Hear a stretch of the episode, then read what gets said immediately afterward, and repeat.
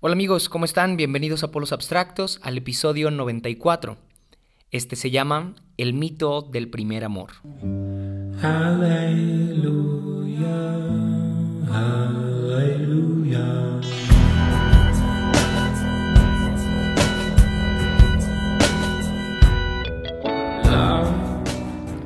Y este episodio es como una segunda parte del episodio 93 que por si no lo escuchaste se llama El mito de Hechos 2, en donde hablo un poco acerca de lo mitificado que está el tema del, de repente, del Pentecostés, de la llenura del Espíritu Santo. Si no lo has oído, te recomiendo que lo hagas, más o menos para que vayas en, en la misma sintonía. De cualquier forma, este episodio no tiene nada que ver con el episodio anterior, más bien como que quiero volver a hablar de otro mito, de una, un pensamiento en colectivo que tenemos en la iglesia cristiana y en especial en la iglesia pentecostal, en donde hablamos mucho acerca del primer amor y de volver a las primeras obras. Y bueno, ahorita vas a escuchar un poco acerca de esto. Si ya sabes más o menos a qué me refiero, bueno, seguramente vas a encontrar algo muy constructivo y si no, no te preocupes, voy a ir explicándote a grandes rasgos a qué me refiero para que este episodio pueda ser útil para todos.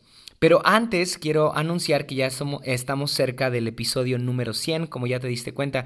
Y yo estoy bien emocionado porque, aunque para algunos puede ser solamente un número, bueno, llegar a un episodio o llegar a este número de episodios sí implica muchísimo esfuerzo. Y era una meta a muy largo plazo hace tiempo. Y bueno, ya Estamos a, nada de lograrlo y la verdad es que quiero hacer algo especial. Entonces, yo quería proponerles a todos ustedes un Zoom, a una reunión virtual en donde podamos platicar, quizá estrechar el, el contacto, ya que muchas personas, y no bromeo con esto, muchas personas se unieron, o mejor dicho, las conocí por medio de polos abstractos. Nunca antes había sabido de ellas, ni ellas de mí, entonces de repente empezamos a tener contacto y viven en otros estados, viven en otros países, entonces nunca los he visto en persona, todo nuestro contacto ha sido solamente por medio de redes sociales y casi siempre tiene que ver con dialogar acerca de lo que comparto aquí en Polos Abstractos. Entonces sí, quisiera platicar con ustedes, quisiera conocerlos, quisiera verlos y qué mejor que hacerlo con toda la comunidad. Quizá haya por ahí algún, algún tema que quisiera platicar como Ah, quizá cortito, no, no, no a grandes rasgos, o no tan largo, mejor dicho, pero sí, quiero platicar con ustedes, quizá que vamos a platicar acerca de qué ha sido para ustedes este, este, esta temporada de 100 episodios, ya casi tres años de Polos Abstractos, entonces sí, quisiera, quisiera escuchar experiencias, qué les ha parecido y tener un poco de ánimo, creo que una reunión con todos ustedes me va a traer un poco de ánimo para continuar después del episodio 100, ¿ok?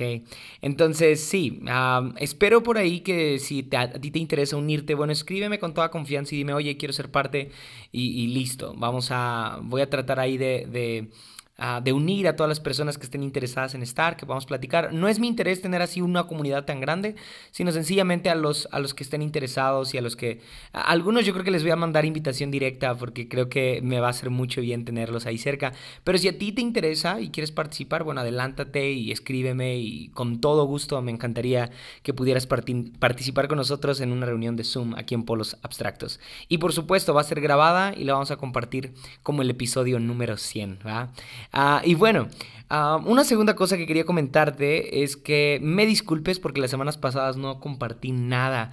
Ah, acabo de meterme a una maestría en neuropsicología y bueno, te lo cuento porque pues sí, creo, me, me, siento con el deber, a pesar de que no, Ah, digo, es una, es una locura, ¿no? ¿no? ¿no? tengo por qué dar explicaciones, pero aún así me siento con el deber de hacerlo, de, de, comentarte que, bueno, he estado un poco ocupado y en el trabajo también estuve muy ocupado las semanas anteriores, entonces no, no, me dio tiempo, la verdad, de, de, seguir grabando, pero bueno, en estas próximas semanas espero ser constante, por lo menos hasta el episodio 100 y ya después a ver si, si se atraviesan por ahí unas vacaciones bien merecidas, ¿ok? Así que bueno, disfruta estos próximos episodios de aquí al 100. Y empecemos con este, ¿va? Espero que te guste este episodio número 94, el mito del primer amor. Creo que son pocas las teologías que han lastimado tanto a la gente como lo es la, la concepción del primer amor. Igual y no lo has escuchado, déjame te lo explico. En el último libro de la Biblia, el libro de Apocalipsis, el apóstol Juan le escribe a una iglesia llamada Iglesia de Éfeso. En el capítulo 2, verso 4, dice lo siguiente. Sin embargo, tengo en tu contra que has abandonado tu primer amor. Recuerda de dónde has caído, arrepiéntete y vuelve a practicar las obras que hacías al principio. Si no te arrepientes, iré y quitaré de su lugar tu candelabro. Mm. Ah, este, este, texto ah, ha sido tan sacado de contexto y no sé si tú lo has escuchado quizá en predicaciones, en consejería o tal vez en pláticas más superficiales entre amigos, ¿no? Eh, incluso se ha vuelto un cliché dentro del, medio cristiano y tal vez más del, medio pentecostal. No sé los demás, yo siempre he estado entre los pente. Pero bueno, e, este, este texto tiene varios símbolos en los cuales no me voy a meter porque eso te lo debe aclarar tu pastor en, en una clase de escatología o algo así. Yo solamente quiero hablar de cuánto se ha abusado de la frase el primer amor, ¿sí? Y cuánto hemos lastimado a gente haciéndoles creer que tienen que volver a su primer amor. Por si no lo sabes, bueno, el primer amor tiene que ver como con este inicio en tu caminar con Jesús, cuando, cuando Ah, lo aceptaste en tu corazón y tu primera sensación ah, fue de felicidad, de gozo y te apasionaste por Él y dijiste, sí, voy a, voy a todo con Jesús y si es posible doy mi vida, ¿no? Y te apasionaste por Cristo y le querías predicar a medio mundo y, y en todos lados ibas orando y no sé qué hacías tú cuando recién empezaste a creer en Jesús, pero normalmente en la iglesia cristiana utilizamos esta frase el primer amor justamente para referirnos a ese conjunto de emociones, sensaciones, actitudes, pensamientos. Yo creo que todos los que creemos en Jesús pasamos por una temporada similar. Tal vez no hicimos lo mismo, tal vez no tuvimos los mismos pensamientos, pero sí hubo una temporada en nuestra vida en donde eh, se percibía como una, una pasión, ah, y hablo de una pasión como em, de, afecto profundo, ¿sí? Como una sensación de, de completa plenitud en quién era Cristo y Él nos llenaba completamente y bueno, nos volvimos intensos, ¿no? No sé si es la palabra correcta, pero déjame usarla. Nos volvimos intensos eh, quizá en los primeros meses o en la primera temporada cuando recién iniciamos a caminar con Jesús. Sin embargo, creo que ah, lejos de ser una palabra que ayude, que reconforte o que traiga ánimo, me he dado cuenta que muy a menudo cuando le decimos a la gente que tiene que volver a su primer amor, en realidad terminamos por frustrarla más.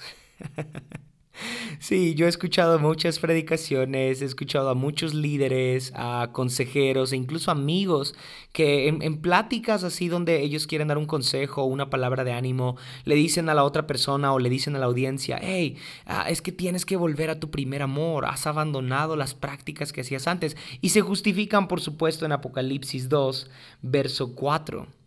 Ah, pero en realidad, déjame confesarlo desde antes, no sé a qué se refiere Juan con el primer amor, ¿ok?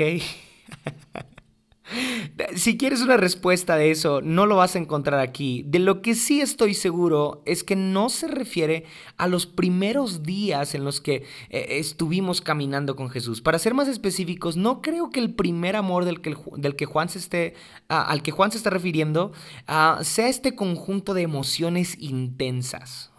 No creo que a eso se refiera Juan con el primer amor, a esta pasión eh, exacerbada y, e ilimitada que teníamos por seguir a Jesús, por, ah, no sé, pelearnos con el diablo mismo y echar fuera demonios y, vivir para Jesús y eh, estas emociones y esta adrenalina y esta euforia. No creo que a eso se refiera Juan cuando habla del primer amor. Ahora, ah, tampoco quisiera que... porque ya me estoy imaginando que algunos quizás están dudando de si seguir escuchando. No te preocupes, esto va a ser lo más fuera de línea que voy a decir. Y lo digo porque sé que hay varias personas así bien, bien, pente, ¿no? Que defienden varios de los conceptos que, creemos los cristianos. Pero créeme, ahorita voy a dar como algo de... Algo de ¿cómo decirlo? Una posible solución o una nueva forma, no, no solución, discúlpame por decirlo así, tal vez como una nueva forma de ver el primer amor que, que posiblemente trae más esperanza y ánimo que nuestra antigua idea, ¿ok? Así que quédate. Hace un tiempo escribí en una aplicación que se llama Medium, que bueno, hago el comercial aquí, puedes leer ahí varias de las notas que, que he compartido. Una de las primeras notas que llegué a compartir la titulé Torpemente te amo. Sí, torpemente te amo. Porque considero que amar a Jesús tiene más que ver con un proceso que con un suceso. Mm. Ah, cuando tú y yo pensamos que nuestro primer amor, eh, estas emociones que teníamos al inicio de, caminar con Jesús, esta pasión eh, ilimitada y, esta fe eh, y con euforia y con adrenalina, bueno, decimos que ese es el primer amor, pero ah, verlo así sería como mm, mm, ver al amor como un suceso, algo que ya pasó, algo que sucedió en su momento, pero sí, se quedó ahí en el pasado. En cambio, si vemos el amor a Dios como un proceso, creo que nos, nos trae cierto ánimo y descanso porque entonces todos los días estoy aprendiendo a amar a Dios. Sí. Y justamente en esas notas uso como ejemplo a uno de mis personajes favoritos en estos días, que ha sido Pedro. Pedro creo que representa muy bien cómo es caminar con Jesús. Desde que Pedro se encuentra con Jesús, ah, le promete que le va a seguir y bueno, tiene ahí una muestra de arrepentimiento. Y, si tú hubieras visto a Pedro, bueno, hubieras dicho, este tipo va a seguir a Jesús hasta la cruz. De hecho, en, todo el tiempo que Pedro sigue a Jesús, eh, constantemente le promete eso, que, lo va a seguir hasta la cruz, eh, hace declaraciones de fe superpoderosas, reconoce a Jesús como el Hijo de Dios. Y bueno, evidentemente te das cuenta que Pedro es, es el, segundo al mando después de Jesús, ¿no? Por, por, esta, por estas cualidades muy del líder, pero al mismo tiempo porque es alguien que constantemente, constantemente demuestra a Jesús que le ama. Entonces vemos a Pedro constantemente eh, expresarle a Jesús cuánto, cuánto está dispuesto a hacer por él, pero después de un tiempo, cuando Jesús muere, es Pedro el que días antes lo niega. Sí, imagínate eso, lo niega y después viene Jesús, ah, resucita Jesús y ahora Pedro se siente avergonzado porque Jesús le vuelve a preguntar, ¿me amas? Sí, ¿me amas? O sea, de todas las veces que me dijiste que me querías, que me amabas, te lo vuelvo a preguntar, pero ahora después de tu negación. Ahora después de que me negaste tres veces, ¿sí? A pesar de que habías dicho que no me ibas a negar y que ibas a ir conmigo a la cruz, y bueno, no, sí me negaste, sí me fallaste, pero ¿me amas? ¿Me amas? ¿Me sigues amando? Y bueno, Pedro ahí yo creo que cabizbajo, uh, titubea y cuenta la Biblia que al final de, estas preguntas de Jesús, bueno, Pedro le dice, ah, Señor, tú lo sabes, ¿sí? Tú sabes que, que te amo, sí. Entonces, vemos cómo el amor de Pedro tiene que ser pulido, tiene que ser trabajado, tiene que ser transformado. Jesús no da por hecho que el primer amor de Pedro es el, el mejor amor. No, no, no. Esa ocasión en la que los, los peces se multiplicaron y las redes se rompían en, la, en, la, en la barca de Pedro fue la primera vez que Pedro se encontró con Jesús. Pero Jesús no da por hecho que ese Pedro, el que apenas lo acaba de conocer, el que le dice, Jesús, apártate de mí porque soy un pecador, esa, esa frase expresa mucho amor y mucha honra. Pero Jesús está consciente que ese no es el mejor amor. Probablemente es el primer amor, pero no es el mejor amor. Entonces Jesús está dispuesto a trabajar con el corazón de Pedro para que ese primer amor se vuelva también un mejor amor. Y creo que justamente Pedro representa muy bien cómo es el primer amor, un, amor apasionado, un amor ah, ciego, un amor ah, que, que, bien no puedo decir que no es sincero, porque escucho a un Pedro sincero reconocer que Jesús es el Hijo de Dios en los primeros días que camina con él, sin embargo, es un amor apasionado nada más. Pero cuando Jesús confronta a Pedro después de haber resucitado y le dice, ¿me amas? Ahora es un amor basado en la decisión. Ya no es un amor basado en la pasión. Ahora Jesús está invitando a Pedro a que decida amarlo. A que ya no sea basado en sus pasiones y en sus deseos, sino que ahora sea un amor basado en sus convicciones. Sí, ese es un mejor amor. Ahora, creo que no solamente sucede en nuestra relación con Dios. Yo creo que toda relación que pretende la madurez tiene que aceptar la idea de que no todo será siempre igual, sino que vendrán pruebas, procesos, temporadas adversas, tiempos difíciles. Y, creo que nuestro problema es creer que porque ya no sentimos lo que sentíamos antes, entonces ya no estoy amando a Dios. O peor aún, que Dios me ha abandonado. Mm. Pero que no Pablo, en 1 Corintios 13, verso 4, describe el amor, y si lo lees atentamente te darás cuenta que el amor que Pablo describe no es un amor romántico al que haya que volver, más bien es un amor que se va construyendo día a día con sacrificio y decisión. Déjame te lo repito. En 1 Corintios 13:4 Pablo describe el amor y si lo lees atentamente no es un amor romántico al que haya que volver, sino un amor que se construye con sacrificio y decisión día a día. Entonces, ¿a qué posiblemente se refiere Juan en Apocalipsis 2, verso 4, porque seguramente esta es la duda que tienes. Como, ok, me lo han enseñado todo el tiempo que tengo que volver al primer amor y me estoy esforzando por volver a sentir lo que sentí al inicio cuando caminaba con Jesús, pero ya no, ya no lo logro, ¿no? Pongo las alabanzas que ponía antes o escucho las prédicas que escuchaba antes o, o, volví a hacer ciertas cosas que, que hacía al inicio cuando, cuando recién empecé en mi caminar con Jesús, pero no lo logro, no siento lo mismo, siento que ya no conecto y entonces ahí ves a toda una generación cansada y frustrada porque ya no siente lo mismo. Entonces sí, quiero, quiero responder a qué posiblemente, repito, posiblemente se refiere Juan en el capítulo 2, verso 4 de Apocalipsis. Bueno, tenemos que leer el contexto y por contexto me refiero a los versículos antes. Ve lo que dice desde el verso 2. Conozco tus obras, este es Juan, repito, hablándole a la iglesia de Éfeso, conozco tus obras, tu duro trabajo y tu perseverancia. Sé que no puedes soportar a los malvados y que has puesto a prueba a los que dicen ser apóstoles, pero no lo son. Y has descubierto que son falsos. Verso 3. Has perseverado y sufrido por mi nombre sin desanimarte. ¿Estás oyendo el verso 3? Sin desanimarte. O sea, esta iglesia no ha perdido el ánimo. Esta iglesia sigue sufriendo por causa de Dios. si tú hubieras visto a la iglesia de Éfeso, dirías, esta gente definitivamente ama a Dios con todo su corazón, porque sufren por causa de Dios y, detestan la maldad y la mentira y no se desaniman tenían todos los rasgos y las características de una iglesia y de personas que aman a Dios. Pero el verso 4 viene a desenmascararlos, porque Juan les dice, sin embargo, tengo en tu contra que has abandonado tu primer amor. Mm, entonces, ¿verdad que tú y yo solemos asociar amor con ánimo?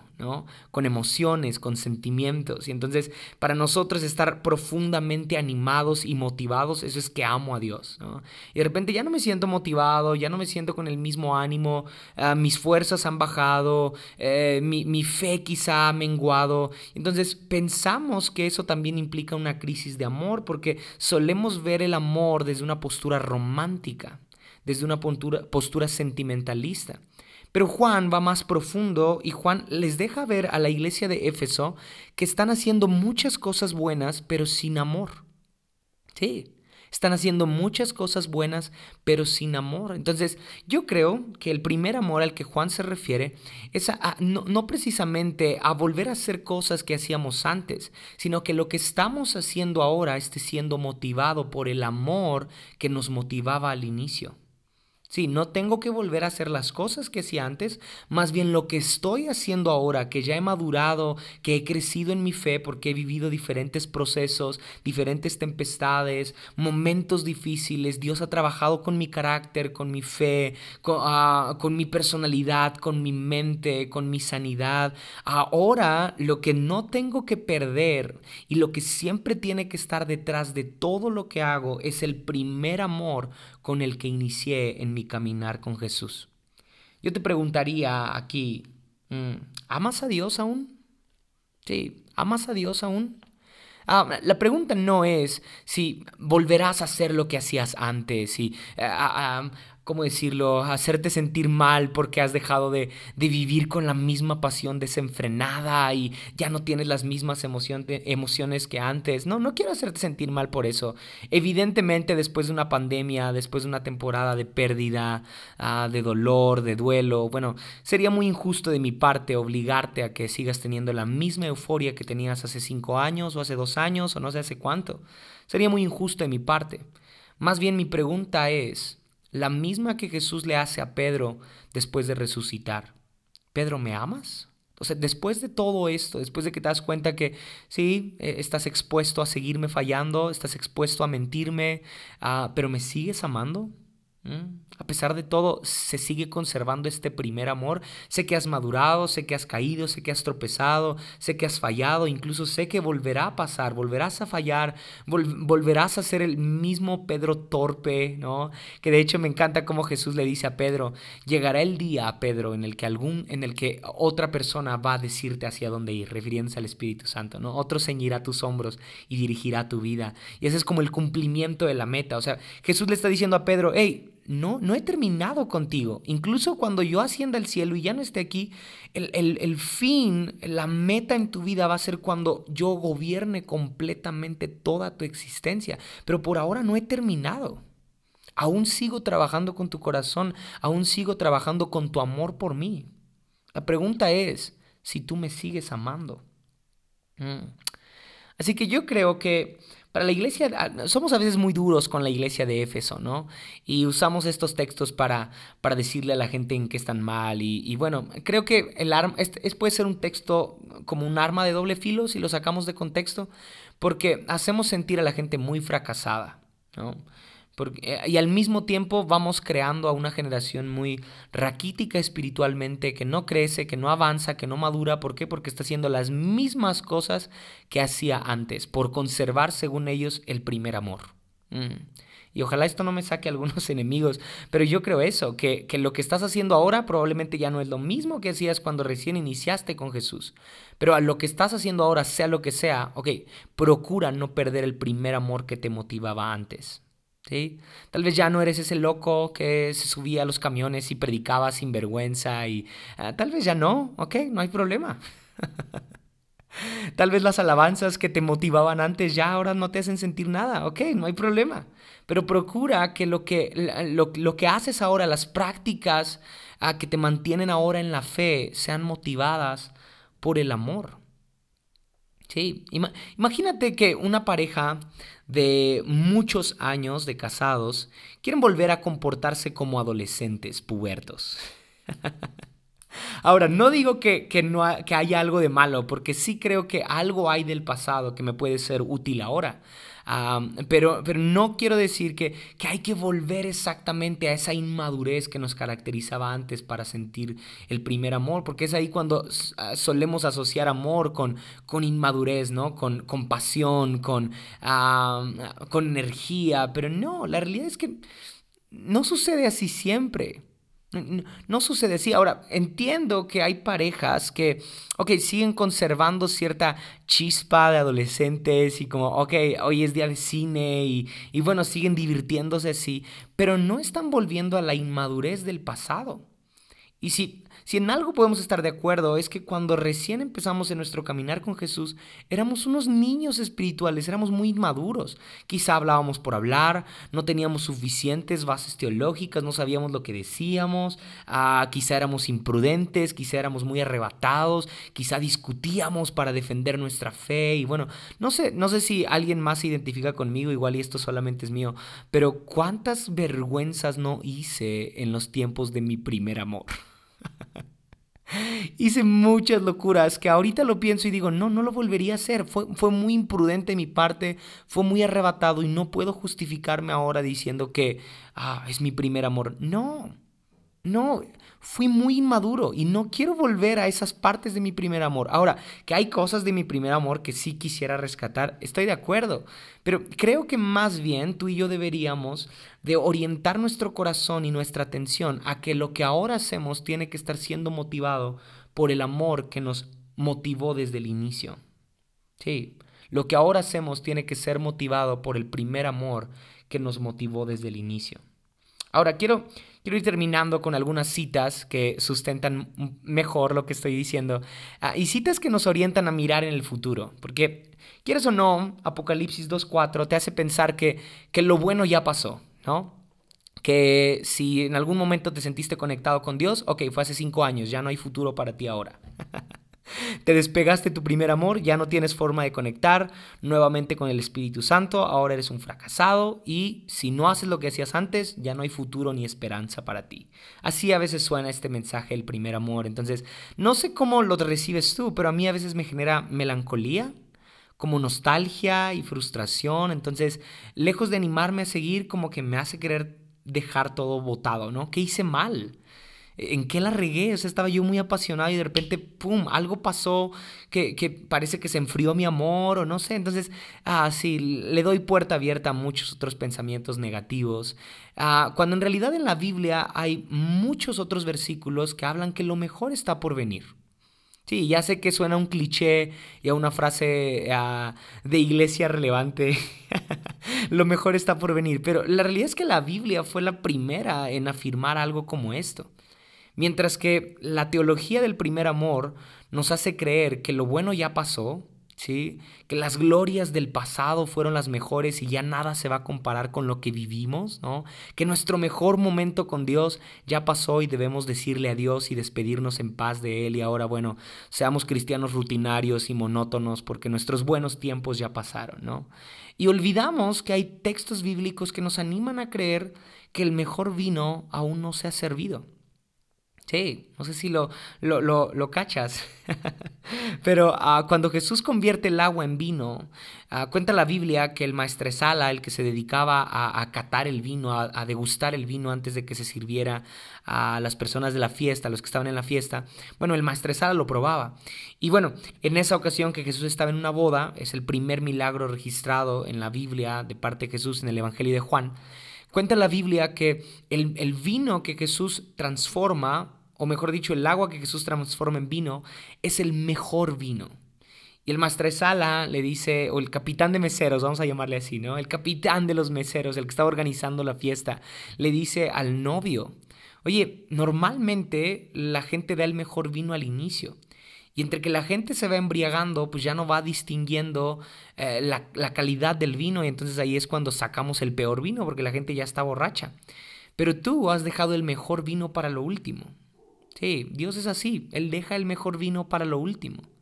Entonces, solamente quiero traer un poco de ánimo a tu corazón si es que ah, te han hecho sentir mal o tú mismo con, ah, con, pensamientos erróneos o raros has creído que ya pasaron tus buenos tiempos. Ah, el mejor vino no se ha servido.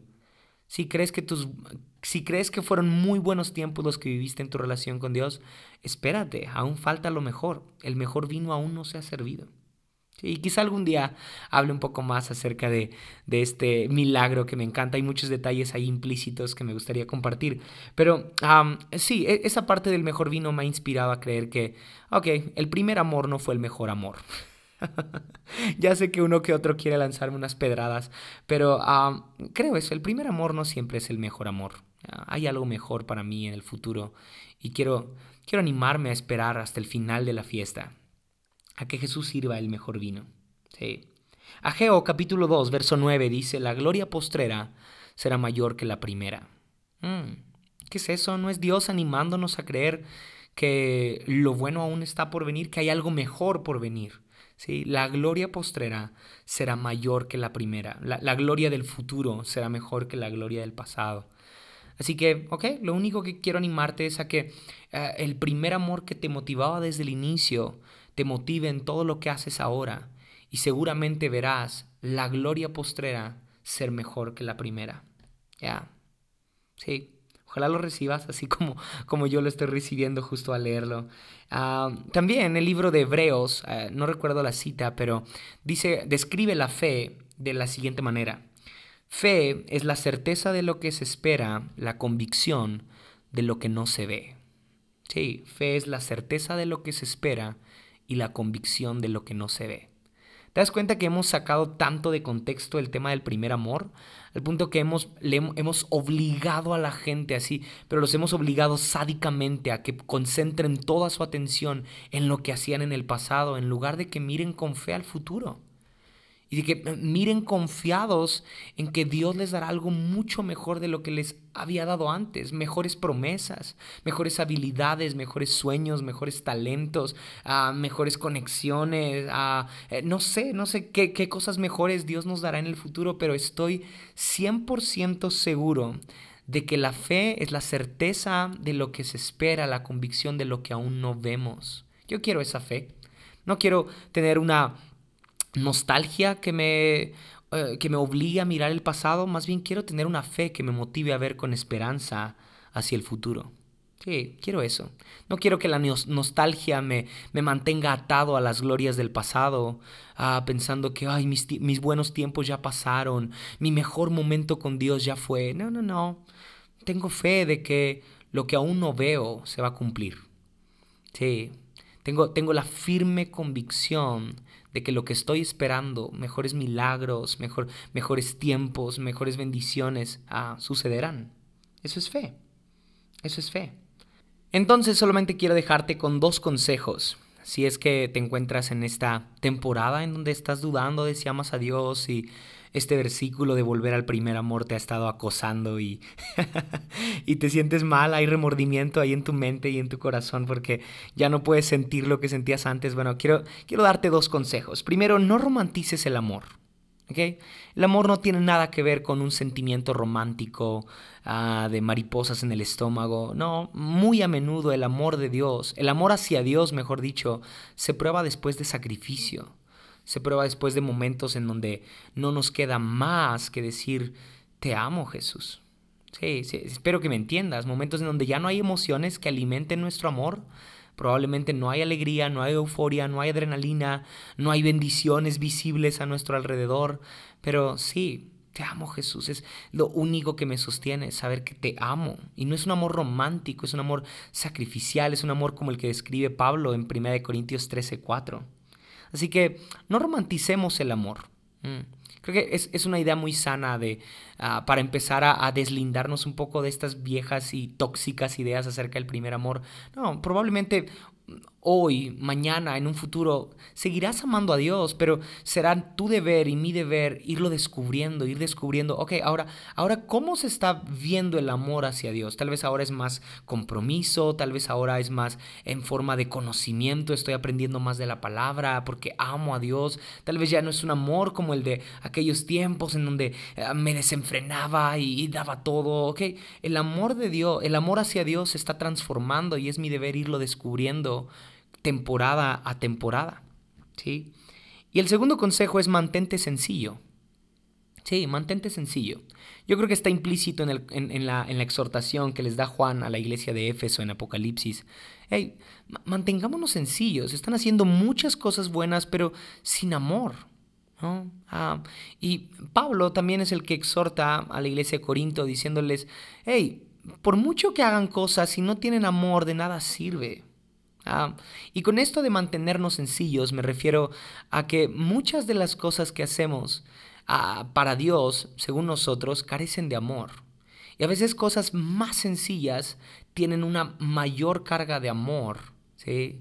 Hacia Dios. Por ejemplo, salir y apreciar el amanecer o el atardecer y quedarte atento a eso. Creo que eso alimenta nuestro amor hacia Dios, ¿no crees? Ah, quizás sentarte a la mesa y reír con amigos o reír con tu familia, sin el celular ahí al lado y solamente por un momento apreciar y un segundo quizá decirle gracias Jesús, te amo por estos, ah, no sé, como la película de Will Smith. esta pequeña, esta pequeña parte de mi vida se llama felicidad y ahí es esos pequeños momentos que parecen tan sencillos y tan triviales a veces suelen traer mayor carga de amor que los rituales y, los eventos y las liturgias que tenemos en la iglesia cristiana, ¿no crees? a mí me pasa que a veces al tomar café y leer un libro, tener mi tiempo de devocional, a veces eh, puedo contactar mejor con el amor que tengo hacia Dios, ¿sabes? Y difícilmente contacto con mi amor hacia Dios cuando tengo que hacer algo en la iglesia. A veces lo hago por rutina, a veces lo hago por compromiso, pero vamos, ya, ya no estás siendo motivado por el amor. Ah, y tengo que ser sincero contigo, espero que esto no te, no te incomode, pero hay muchas cosas de las que hago ya no, ya no son motivadas por el amor. Ahora, no digo que eso esté bien, tengo que volver a, ese primer amor que me motivaba a hacer lo que, lo que hacía y lo que hago ahora, mejor dicho. Pero a lo que quiero animarte es a que te mantengas sencillo. Hay cosas muy sencillas que puedas hacer hoy para volver al primer amor. ¿sí? No necesitas otra vez liturgias y eventos y doctrinas y teologías y... No, a veces son cosas tan sencillas. Tomar un café por la mañana, detenerte y respirar, a salir con un amigo, quizás salir solo y disfrutar un tiempo de, soledad, un tiempo de compañía con el Espíritu Santo, no sé, hay muchas cosas tan sencillas, a, veces incluso hasta ir al, al gimnasio ir al cine solo, no sé, no sé, pero hay muchas cosas muy sencillas que a veces nos hacen conectar más con la presencia de Dios y que nos ayudan también a conectar con nuestro amor hacia Él. Así que sí, mantente sencillo, Mm, mantente sencillo, eso a veces alimenta mejor el amor que las cosas complejas que la religión nos ha, ah, en la que la religión nos ha envuelto o que nosotros mismos hemos, hemos, querido practicar porque según nosotros esas nos acercan más a Dios, ¿no? Los rituales y... Ah, no, no siempre, no siempre, no estoy en contra, pero no, siempre, a veces hay que mantenernos sencillos para también mantener encendida la llama del amor por Dios. ¿sí? Así que no romantices el amor y mantente sencillo. Bueno, espero que este episodio te haya traído un poco de ánimo, espero que te haya servido, que lo quieras compartir con otras personas y que, bueno, miremos con ánimo y con esperanza hacia el futuro. Muchas gracias por escuchar por los abstractos, nos vemos la próxima. Bye bye.